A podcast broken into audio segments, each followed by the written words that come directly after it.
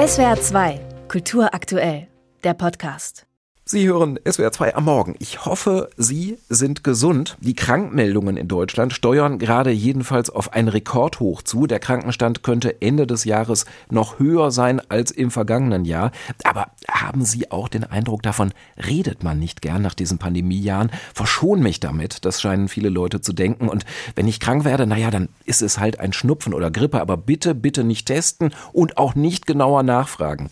Das Problem ist, Verdrängung ist keine gute Strategie Strategie, um Krankheitswellen oder sogar Epidemien zu bekämpfen. Der Kulturwissenschaftler und Journalist Andreas Bernhard hat ein Buch über die Bekämpfung von Epidemien geschrieben. Die Kette der Infektionen heißt es und er sagt, entscheidend für die erfolgreiche Bekämpfung solcher Krankheiten ist es, dass man mit klaren Bildern beschreiben kann, was bei einer Epidemie eigentlich geschieht. Hallo, Herr Bernhard. Hallo. Sie untersuchen in Ihrem Buch verschiedene Epidemien seit dem 18. Jahrhundert, Pocken, Diphtherie, Cholera, Typhus, Influenza, AIDS. Wie werden denn solche Epidemien für Menschen greifbar und begreifbar? Na, die Idee zu diesem Buch kam relativ zu Beginn der Corona-Jahre, als man eben dem Robert Koch Institut oder dem Gesundheitsminister Abend für Abend dabei zugehört hat, wie er vom Infektionsgeschehen gesprochen hat. Und ich bin von der Ausbildung her Literaturwissenschaftler und das Wort Geschehen ist ein ganz elementarer Begriff der Erzähltheorie. Also das Geschehen ist in einem Roman das, was noch kein Plot ist. Also sozusagen die lose Aufeinanderfolge von Ereignissen. Und ich hatte den Eindruck, dass im Grunde die Epidemiologie nicht nur medizinisch Impfstoffe, Immunität etc. erforschen muss, sondern sie muss auch ein Erzählmuster liefern, das gewissermaßen die Leute beruhigt und den Leuten klar macht, wir haben die Sache im Griff. Und so ging es eigentlich los, dass ich versucht habe, die Geschichte der Epidemien aus erzähltheoretischer Hinsicht zu beschreiben. Aber mit anderen Worten, das Wort Infektionsgeschehen, damit kann kein Mensch was anfangen, da geschieht irgendwas, aber was genau, das ist damals offen geblieben. Naja, äh, interessant ist ja, dass man im Grunde auch heute noch in den 2020er Jahren auf ein Erzählmodell und auch auf ein epidemiologisches Modell zurückgreift, das etwa 150 Jahre alt ist, nämlich das bakteriologische und virologische später. Und daher auch der Titel, die Kette der Infektion, weil darum ging es ja immer auch bei der Corona-Warn-App oder so, die Infektionsketten zu durchbrechen. Und mich hat interessiert, wie gewissermaßen das bakteriologische Ansteckungsmodell, das heute jedes Kind kennt. Diese Kette der Infektion hat natürlich so eine Art detektivisches Erzählmuster über die Epidemien gelegt. Davor war es aber ganz anders. Davor gab es Theorien, die besagt haben, irgendwelche giftigen Ausdünstungen stecken alle gleichzeitig an. Und dann gibt es sozusagen keine Kette der Infektion, sondern andere Erzählmuster. Und das hat mich in der Geschichte der Seuchen interessiert. Welches ist denn nun das Erzählmuster, von dem Sie sagen würden, das ist nicht nur jetzt in der Sache zutreffend, denn das muss ja auch der Fall sein, sondern das versteht man dann auch tatsächlich?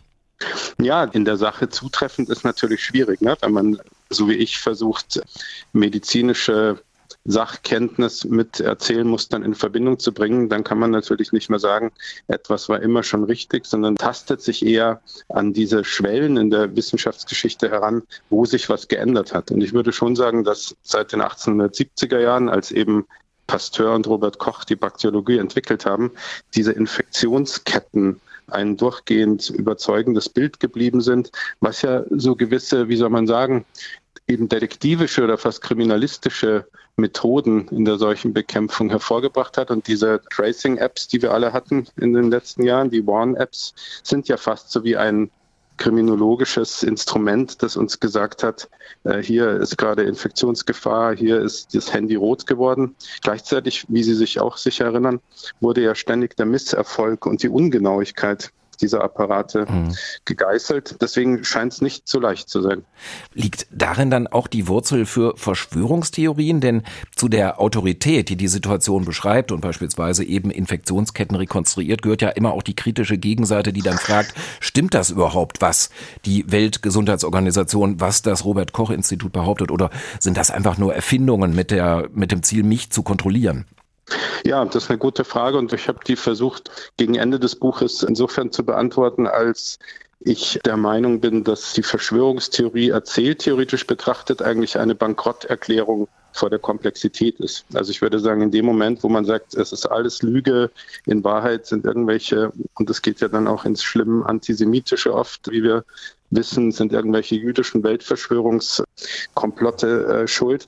In dem Moment würde ich sagen, hat man sozusagen aufgegeben, die Komplexität zu verstehen und sich der Komplexität zu stellen. Und insofern war die Bewegung der Corona-Leugner, würde ich sagen, eine Bewegung, die aufgegeben hat, die komplexe Erzählung nachzuvollziehen.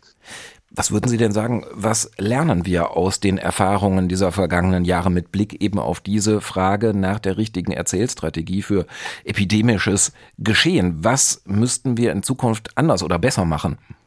Ich hatte das Gefühl, dass vielleicht die Einsicht in die Komplexität und die Einsicht auch in das Nichtwissen manchmal ne, von bestimmten Erzählabfolgen vielleicht etwas ist, das man für eine kommende ähnliche Situation lernen kann, weil ich den Eindruck hatte, dass die ganz autoritären Zero-Covid-Strategien, vor allem jetzt in Asien oder in Osteuropa, aber auch in Teilen der deutschen Gesundheitspolitik, im Grunde sich ja insofern an die Verschwörungstheorie annähern, als sie eine ähnlich strikte Erzählform präsentiert hat und der 100 Prozent gefolgt ist. Also sowohl die Verschwörungstheoretiker als auch Zero Covid in Asien oder so waren sozusagen völlig souverän, so haben sie sich äh, zumindest gegeben in ihrer Erzählposition.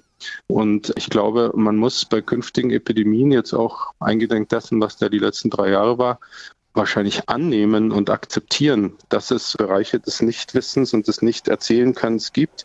Und das ist vielleicht eine für die Zukunft empfehlenswerte Strategie, das zu akzeptieren.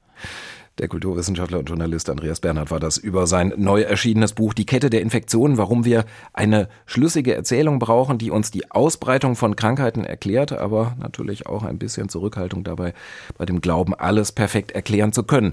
Das Buch ist erschienen bei S. Fischer und kostet 28 Euro. Herr Bernhard, ich danke Ihnen vielmals für dieses Gespräch. Dankeschön. SWR 2 Kultur aktuell. Überall, wo es Podcasts gibt.